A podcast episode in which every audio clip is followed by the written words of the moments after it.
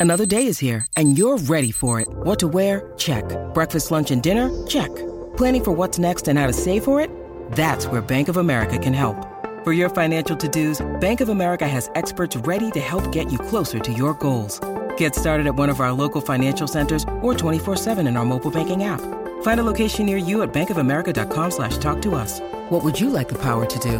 Mobile banking requires downloading the app and is only available for select devices. Message and data rates may apply. Bank of America and a member FDIC.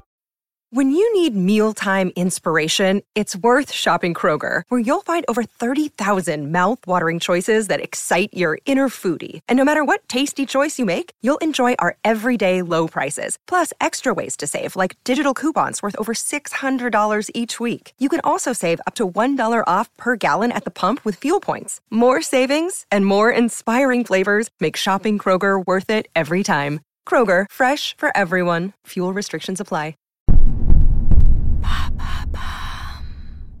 Quels sont les secrets du cultissime Resident Evil? Merci d'avoir posé la question. Ce vendredi 7 mai sort le huitième opus d'une des sagas les plus incontournables du jeu vidéo, Biohazard, ou Resident Evil si vous préférez. Alors ce n'est pas le premier jeu vidéo d'horreur, loin de là, on pouvait déjà en trouver à l'époque des gros pixels, mais c'est très certainement la licence de jeu d'horreur la plus culte du médium. Resident Evil. Et comment ça se fait justement? C'est grâce au soft du studio Capcom, développeur emblématique du jeu vidéo japonais, à qui l'on doit entre autres des licences incontournables comme Street Fighter, Mega Man, Breath of Fire, Phoenix Wright, Monster Hunter ou encore Devil May Cry. Gageons que cette liste ait donné des bouffées de nostalgie à certains et certaines d'entre vous. Bref, Sony cherche à remplir le catalogue de sa console révolutionnaire la PlayStation, avec ses jeux en 3D asymétriques, tout en cherchant à cibler un public plus adulte que ses concurrents comme Nintendo.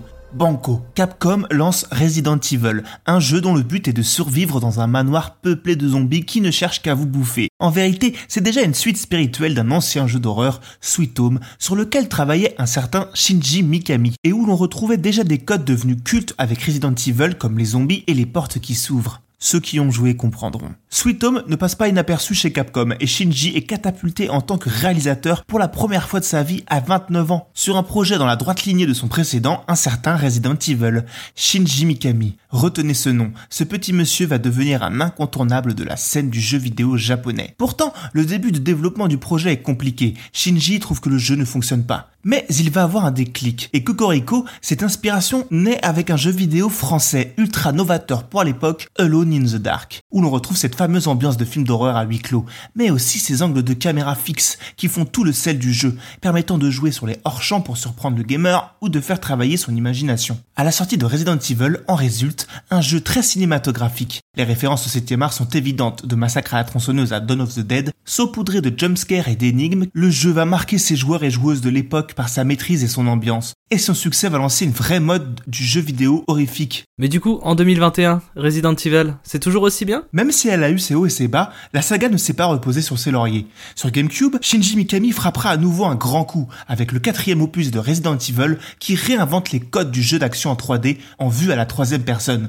Des trouvailles depuis reprises hmm, un peu partout ou plus récemment avec le septième épisode, une expérience totalement jouable en réalité virtuelle avec un casque sur la tête. D'ailleurs, le huitième opus qui sort ce 7 mai 2021 en est une suite directe. Eh ben ça en fait du zombie Oh, en plus des 8 jeux de la saga principale, tu peux rajouter une trouzaine de spin-offs toutes consoles confondues, plus ou moins canon, plus ou moins réussis. La licence a pris ses aises sur d'autres genres d'écran comme le cinéma, avec la saga de 7 films à succès de Paul W. S. Anderson, qui certes prennent beaucoup, beaucoup de liberté, et comme c'est jamais fini, un reboot est déjà en cours. Le petit écran n'est pas en reste, avec plusieurs films d'animation faisant les liens entre les jeux. Vous en voulez encore? Une série en images de synthèse débarque bientôt sur Netflix. Bref, contrairement à ces zombies, la franchise qui fête ses 25 ans cette année est bel et bien vivante.